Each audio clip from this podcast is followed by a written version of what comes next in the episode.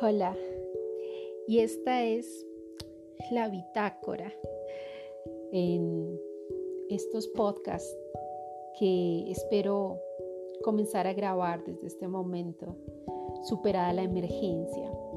Y es la continuación del blog de esta semana, donde tal vez leíste lo que me pasó, la odisea y la gran experiencia de vida que viví en las últimas semanas.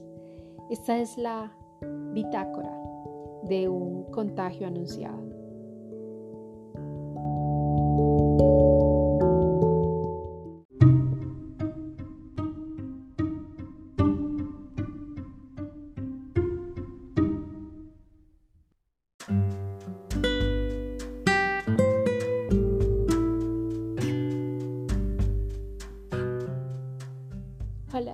Yo soy Mónica Cita, Mónica Villavernala, Life Coach. Y si estás escuchándome en este momento, no sé si es nuestra primera vez eh, o tal vez en algún momento escuchaste mis podcasts eh, en el momento de la pandemia el año pasado, donde me gustaba escribir en español o sí, hacer una breve historia de lo que para nosotros en Italia fue la pandemia día a día antes de que empezara en el resto del mundo. Y decidí en este tiempo volver a grabar estos podcasts porque siento que es necesario comunicar desde mi profundo sentir la experiencia que viví en este último tiempo. Porque hasta hace un mes eh, escuchaba lo que muchos han dicho sobre el virus. Escuché científicos, escuché médicos, escuché a tanta gente que ha dedicado muchísimo tiempo y seguramente seguirán en las investigaciones médicas, farmacológicas, experimentaciones de todo tipo, holístico y bueno, escuché. Y desde el comienzo, desde que el 7, eh, tal vez 6, no recuerdo, de marzo del 2020, dieron oficialmente la noticia de la alarma en Lombardía, la región italiana donde yo vivo. Desde ese momento, en, esta, en, esa, digamos, aislamiento tan difícil para nosotros en Italia y que luego se empezó a, ver, a, manifestar en otras partes del mundo. No sé, no sé si con la misma rigidez, pero bueno, yo hablo de lo que viví. Y desde ese tiempo mi voz interior, mi guía interior, o pueden ser mis ángeles de la guarda. Para mí siempre han sido dos ángeles de la guarda y es lo que me gusta compartir en mis cursos de ángeles. No sé cuál era esa voz que desde el comienzo me dio mucha tranquilidad respecto al contagio. Naturalmente siguiendo los protocolos, naturalmente escuchando las diferentes opciones, documentándonos. Y en todo este tiempo, no sé por qué razón, tal vez no tuve miedo al contagio. Incluso llegando a Colombia, que este año pasaron muchas cosas curiosas para venir aquí a Bogotá, a la ciudad donde se encuentra mi familia, que fue mi prioridad este año incluso llegando en el viaje con los eh, protocolos necesarios y con las pruebas que se muestran en los aeropuertos para viajar. Bueno, se mostraban porque no he viajado hace rato internacionalmente, pero eh, siempre estuve tranquila. Y llegar a encontrar a mi familia viendo percibiendo los miedos que el miedo al contagio y a, los, a, las consecuencias, vi que era bastante, mm, era mucho más riguroso, creo yo. Eh, el tema de las limpiezas, de estar atomizando las cosas del mercado o atomizando los zapatos y bueno, en fin. Pero igual he convivido con eso todo el tiempo.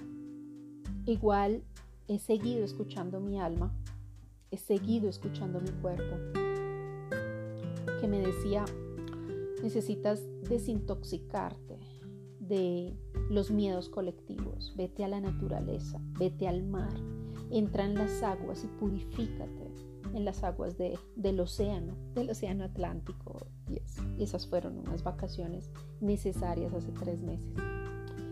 Pero si te estoy ahora contando esta historia, es porque quiero hacer una introducción a lo que internamente mi voz interior siempre me dijo con respecto al virus. Polémicas porque no me he vacunado hasta ahora, porque unos opinan algo, otros opinan otras cosas y en este momento nos encontramos enfrentados a las opiniones de cientos y miles de personas que piensan algo sobre esta vacuna y los otros que creen que no necesitan la vacuna por alguna razón en particular.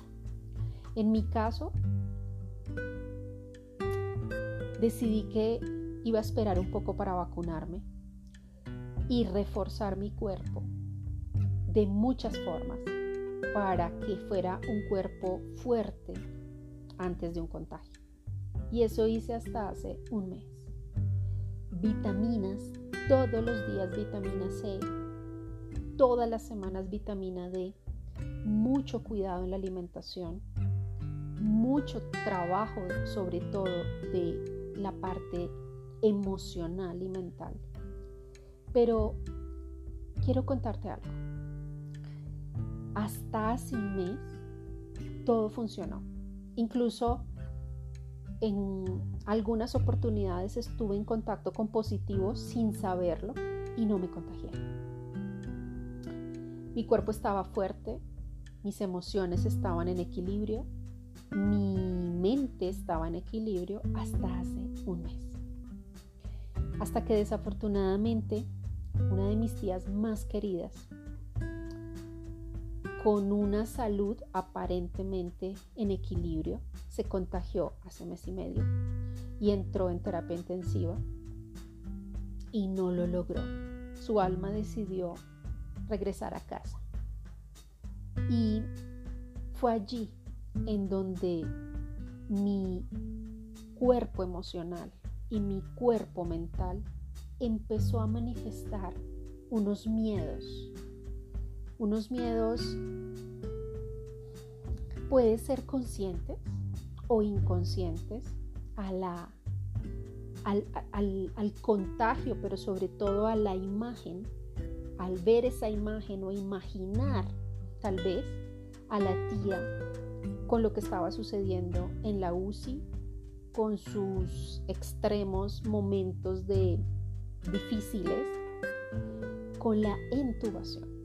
Y esto es lo que realmente en mi psiquis empezó a girar desde hace un mes, el miedo a la intubación.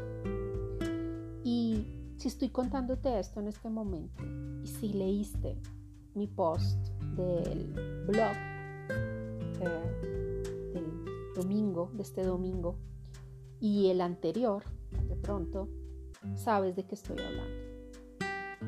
El virus entró en mi cuerpo y entró por varias características, por varias razones.